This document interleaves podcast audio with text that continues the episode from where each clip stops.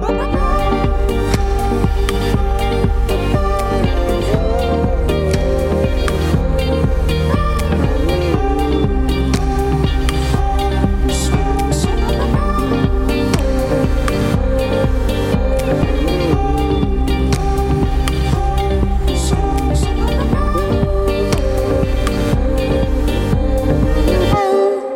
Écoutez la Méridienne sur Radio Phoenix. Merci beaucoup d'être avec nous pour cette semaine dédiée à la lutte contre les VSS, les violences sexistes et sexuelles. En seconde partie d'émission, et comme tous les mardis, on retrouvera Diane pour son anecdote historique de la semaine. Cette fois, elle nous donne rendez-vous en 1972, en plein cœur de l'Océanie. Elle nous parlera de la République de Minerve. Mais tout de suite, on retrouve Sandrine Verstavel, directrice de la CRES, la CRES Normandie, donc la Chambre régionale d'économie sociale et solidaire. Bonjour. Bonjour. Et aussi euh, Aurore Jarry, euh, membre du Cross Normandie, donc l'association locale qui représente le Comité national olympique et sportif français. Bonjour. Bonjour à tous. Euh, d'abord, euh, assez rapidement, est-ce que vous pourriez euh, toutes les deux présenter les structures que vous représentez aujourd'hui Peut-être Sandrine Vestavel en premier? Oui, donc la, Chambre régionale de l'ESS, c'est l'ensemblier des acteurs de l'ESS au niveau de la, de la région Normandie. Donc l'idée, c'est de regrouper toutes les familles et toutes les thématiques de l'économie sociale et solidaire, et puis évidemment de promouvoir cette économie et les valeurs qu'elle porte, d'accompagner les porteurs de projets, et puis évidemment d'essayer d'influer les politiques publique en essayant d'essaimer les valeurs de, de l'ESS à travers, euh, à travers toute la région. Et les valeurs de l'ESS, euh, rapidement, qu'est-ce que c'est? Ah, les valeurs de l'ESS, si on arrive sur ce sujet, ça peut être un peu long. Euh, c'est l'idée, bien évidemment, alors, et avant tout, et c'est pour ça que peut-être on, est venu parler de VSS, VSST, parce que c'est l'humain au cœur de l'entreprise.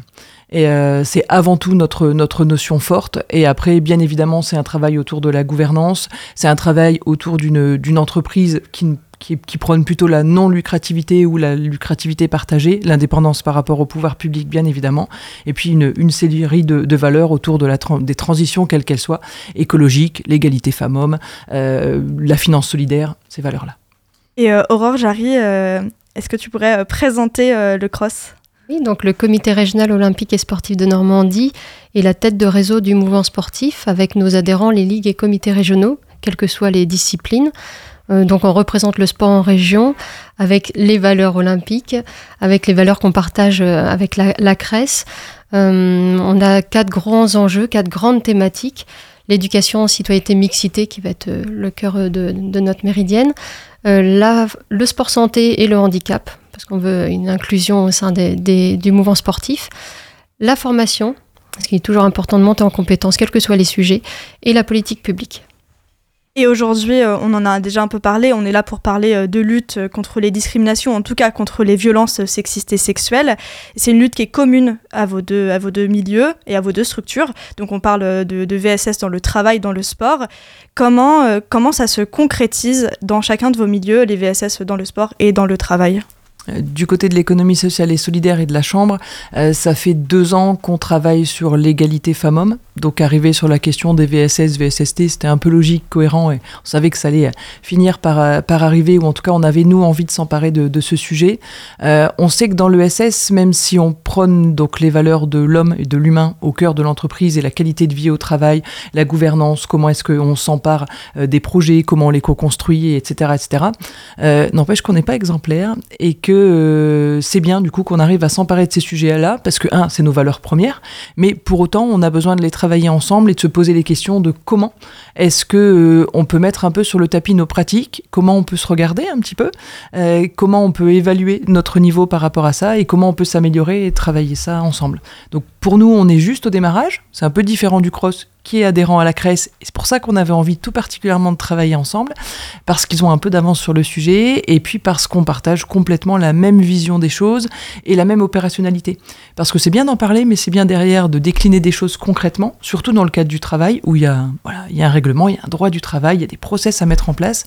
Et du coup, c'était vraiment important pour nous de dire, euh, on n'est pas là juste pour en parler, on va pas faire une petite commission, puis se dire, ah là là, on partage les mêmes idées, les mêmes choses. Non, non, qu'est-ce qu'on met de concret? Et donc, pour nous, l'idée, l'idée, c'est vraiment de mettre en place une commission de travail avec les adhérents, donc les grandes têtes de réseau de la Chambre régionale de, de l'ESS, et puis de, voir un peu nos pratiques, et puis de s'appuyer sur ce qui fonctionne, ce qui fonctionne bien et ce qui pour nous a du sens. Comme ça, j'ai fait lien directement avec le cross. Et le cross, donc on disait euh, tout à l'heure, euh, vous avez un peu d'avance sur le sujet. Euh, comment vous vous emparez de ce sujet-là? Et depuis quand d'ailleurs, si vous avez de l'avance, c'est que Oui, alors nous, ça fait depuis 2020 qu'on porte un plan régional de lutte contre les violences sexistes et sexuelles qui est issu de la libération de la parole des sportifs de haut niveau tels que Sarah Abitbol. qui a notamment fait son, son livre et puis une exposition cri d'alerte qui a été visible sur corps à l'université. Donc cette libération, nous, on, on se devait de s'en emparer. La ministre des Sports, à l'époque, avait signé la première convention nationale. Donc nous, on voulait outiller et donner les moyens d'agir en région. Donc avec la DRAGES, la Direction régionale académique jeunesse et sport, euh, on a œuvré main dans la main avec les services départementaux, euh, avec notamment l'élaboration d'un manifeste d'engagement, parce qu'on souhaitait avoir des référents sur cette question au sein des ligues et comités. Euh, manifeste d'engagement qui a évolué parce qu'on est ravi de voir maintenant un manifeste décliné auprès des collectivités territoriales euh, qui souhaitent porter aussi cette parole en interne et auprès de leurs associations. Euh, et prochainement, peut-être au-delà, on sait que l'université est intéressée, la CRES est intéressée. Donc un manifeste euh, c'est une signature, mais nous, on se doit aussi d'avoir un plan de prévention et des outiller, comme le dit très bien Sandrine. Donc, euh, on a fait une semaine des réseaux sociaux euh, pour en parler. On a créé une mallette pédagogique avec Canopé. D'ailleurs, cet après-midi, on a une première session à Caen. on a créé des outils de communication qui sont mutualisables. Voilà, je peux vous dire plein de choses, on pourra vous les présenter, mais en tout cas, c'est d'outiller pour prévenir et agir avec des temps de formation parce qu'il est nécessaire vraiment de savoir comment signaler, euh, qu'est-ce qu'une violence, qu'est-ce qu'une agression. Voilà, c'est des, terminologies qui sont importantes à connaître parce que derrière, il y a du juridique. Euh, et puis, euh, savoir agir quand on reçoit la parole parce que c'est un sujet qui est très délicat. Il faut, faut, se sentir capable, on en est tous capables, et c'est nécessaire. Donc votre partenariat, dans un sens, il coulait de source parce que euh, euh, vous, partagez les mêmes valeurs, mais aussi votre but euh, à chacune de vos structures, c'est d'accompagner d'autres actrices locaux, locales. comment vous travaillez ensemble? Bah D'abord, c'était l'histoire d'une rencontre et d'un, échange sur, sur nos valeurs, nos positionnements et comment on pouvait articuler justement notre, communication.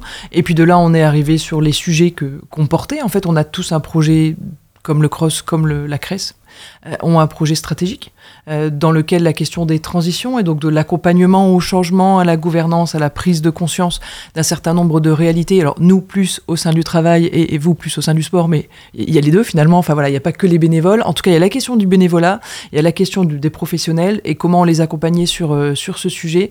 Et donc, vous savez qu'on a juste commencé là nous à, mettre en place un programme pour l'année prochaine ensemble et on lance donc un petit déjeuner le 1er décembre pôle régional de l'ESS, donc à Hérouville-Saint-Clair, où le CROSS viendra présenter euh, auprès de, des autres adhérents de la CRES, parce qu'il ne faut pas que ça reste uniquement dans le milieu de la chambre régionale ou du sport. On a envie que ça ouvre à d'autres, d'autres thématiques de l'ESS. Il y en a tellement, l'ESS est tellement transversal, on retrouve l'ESS dans toutes les branches finalement d'activité de, de l'emploi. Tous les jours, vous consommez ESS, euh, ou vous travaillez ESS, ou vous sportivez ESS.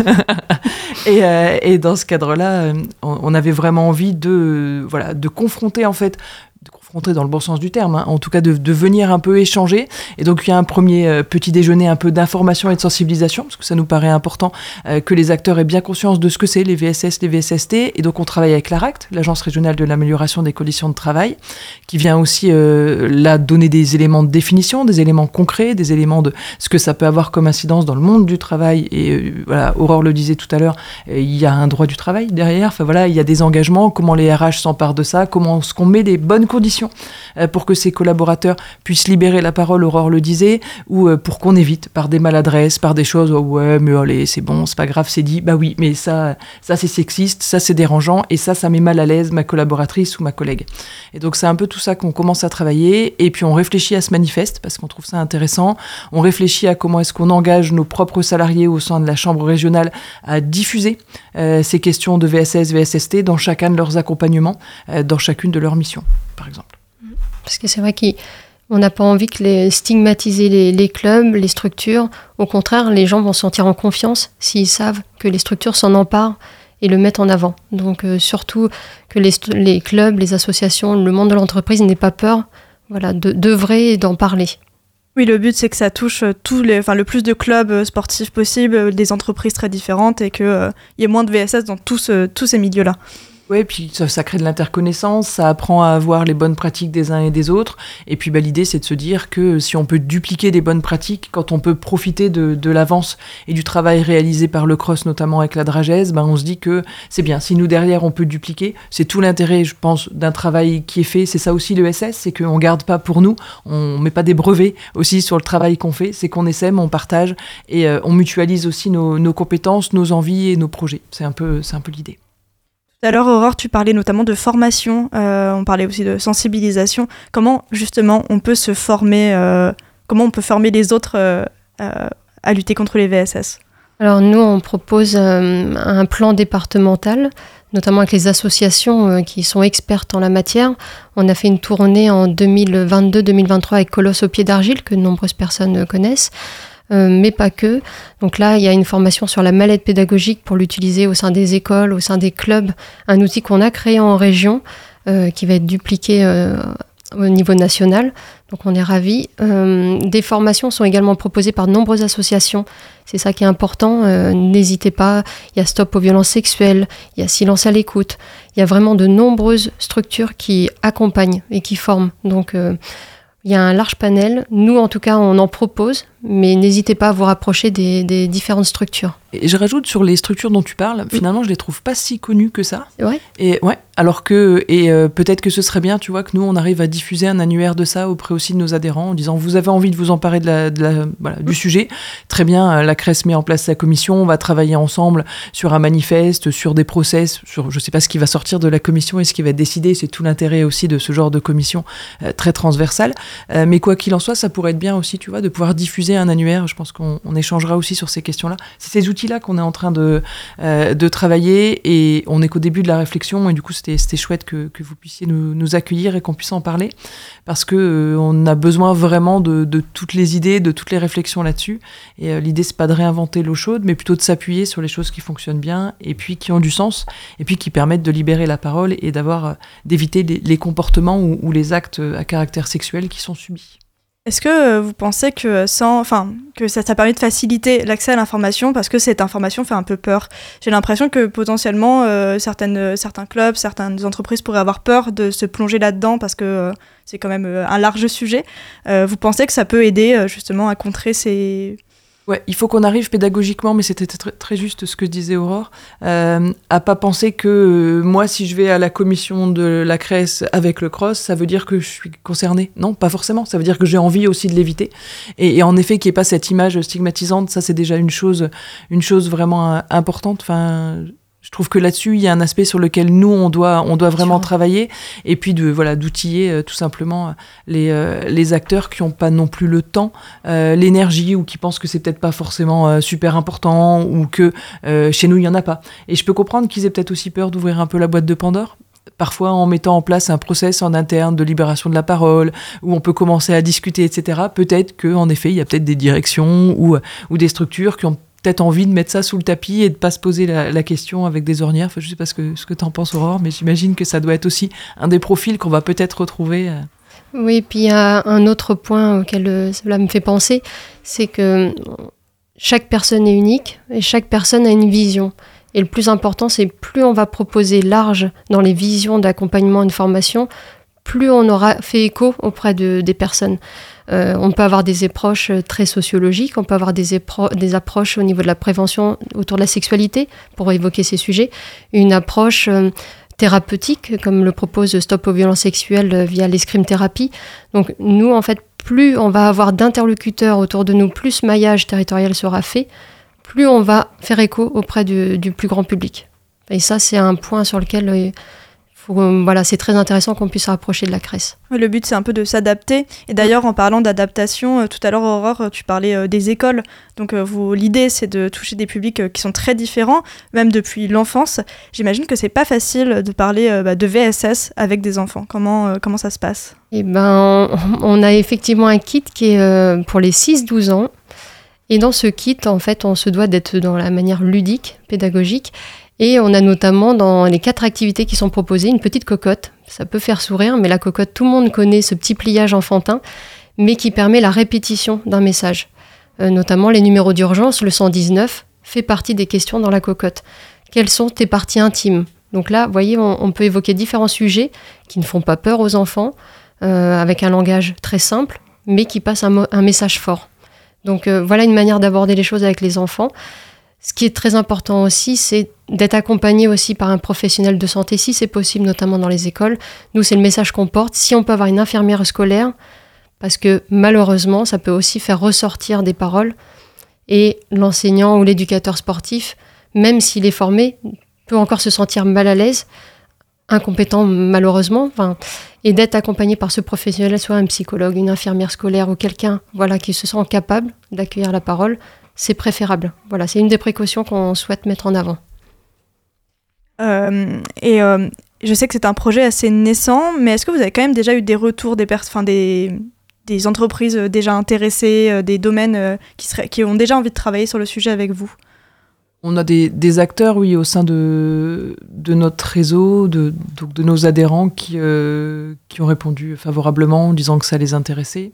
Euh, on retrouve des, des, fédérations, ou en tout cas tout ce qui concerne l'insertion, euh, où on a parfois des publics un peu plus durs ou des métiers un peu plus, un peu plus difficiles, notamment. Donc on, on, retrouve aussi ça. Et puis on retrouve tous les, tous les métiers où on se pose vraiment la question de la mixité des vestiaires, par exemple. Et euh, on commence à voir de, plus en plus voilà, d'entreprises ou, de, ou de réseaux ou de thématiques au sein de l'ESS qui viennent nous voir avec ces questions-là en disant ben, Moi, je suis un peu embêté, il y a le vestiaire homme, il y a le vestiaire femme, etc. Est-ce que c'est suffisant? Est-ce que sur les questions du YEL maintenant? Enfin, tu vois, tous ces sujets-là qui commencent à, ressortir. Et, euh, et, comment je dois me positionner? Et comment je dois être certain que euh, là, je ne mets pas en situation indélicate, moi, directeur, qui n'ai pas forcément pensé à ça, mes collaboratrices ou mes salariés féminines parce que j'ai pas pensé que le, ça, voilà, le vestiaire, il était peut-être pas bien aménagé comme ça, etc. Vers qui je peux m'appuyer? Euh, Qui est-ce qui peut venir à un moment contrôler ça ou donner son avis? C'est un peu les sujets qu'on commence un petit peu à voir émerger, mais c'est vraiment, pour l'instant, c'est un peu tôt encore pour le dire, mais en tout cas, c'est quelques adhérents comme ça qui sont revenus vers nous. Oui, on voit que le chantier après peut se diversifier, peut-être sur d'autres angles ensuite, mais contre toutes les toute autre discrimination, euh, le racisme, euh, contre, enfin, pour l'inclusion des personnes en situation de handicap aussi, que ce soit en entreprise ou dans le sport mm. d'ailleurs c'est des sujets qu'on se se pose, en tout cas c'est des questions qu'on se pose presque tous les jours, euh, de voir justement euh, comment est-ce que dans le SS, je le redis, on n'est pas exemplaire, mais en tout cas on prône un certain nombre de valeurs et, euh, c'est important qu'on arrive aussi à les, afficher et à avoir des réalisations concrètes. C'est pas forcément si évident que ça, on n'a pas beaucoup de temps, on est parfois un peu la, tête dans le guidon et puis on, on, voilà, on loupe ou on rate en tout cas des, opportunités, des initiatives, des, concepts, voilà, des boîtes à outils, des choses comme ça et c'est à nous à essayer en tant que de parfois venir outiller nos, adhérents et, de venir apporter les choses avec toute cette pédagogie et cette approche en fonction, en effet, comme le disait Aurore, de, la diversité des regards et des expériences des uns et des autres. C'est qu'on est, nous, le sport, on est une vitrine, notamment à moins d'un an des, Jeux Olympiques. Donc on se doit euh, de mettre en avant, d'appuyer peut-être sur des points qui font parfois un petit peu mal, mais on se doit d'évoquer toutes ces questions. Eh bien, je vous remercie, Sandrine Vertavel et, euh, Aurore Jarry. On peut retrouver euh, le CRES et le CROSS sur notamment les sites internet euh, respectifs. Pour le CROSS, c'est CROSS, donc C-R-O-S normandie.fr. Il y a aussi le site de l'ESS Normandie que, que j'avais relevé, donc essnormandie.org. Merci beaucoup à vous deux. Merci. la mairie, pardon. La méridienne, ça continue, mais avant cela, je vous propose une pause musicale avec Hate Forever de Silly Boy Blue.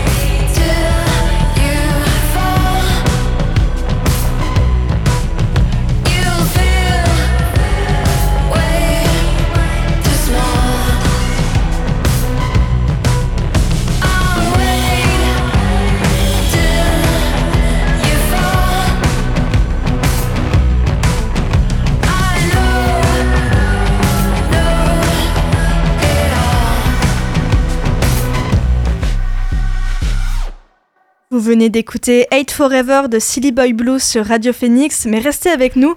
Tout de suite, on retrouve Diane pour son anecdote historique de la semaine. Bonjour Diane. Salut Johan. Aujourd'hui, on va basculer dans de l'histoire plus proche de l'insolite que des grands enjeux.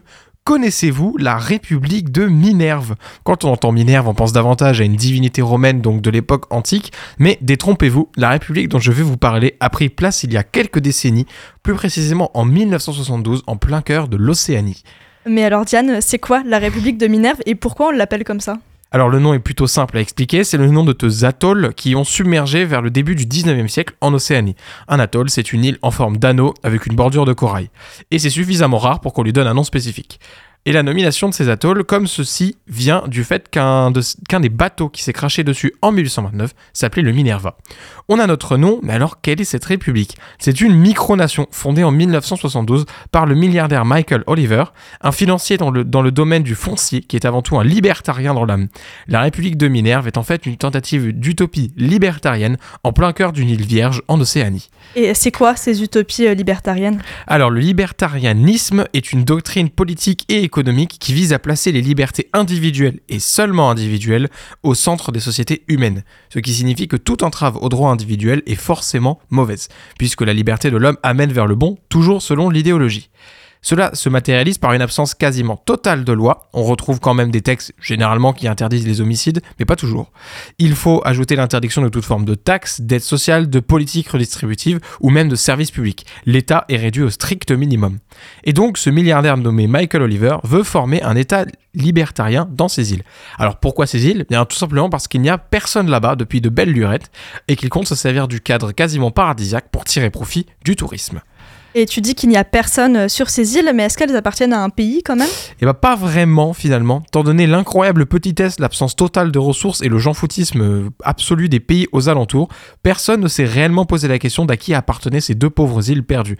Mais quand un groupe de 42 États-Uniens aux intentions imprévisibles et sûrement armés arrive sur place, les Tonga revendiquent immédiatement les îles.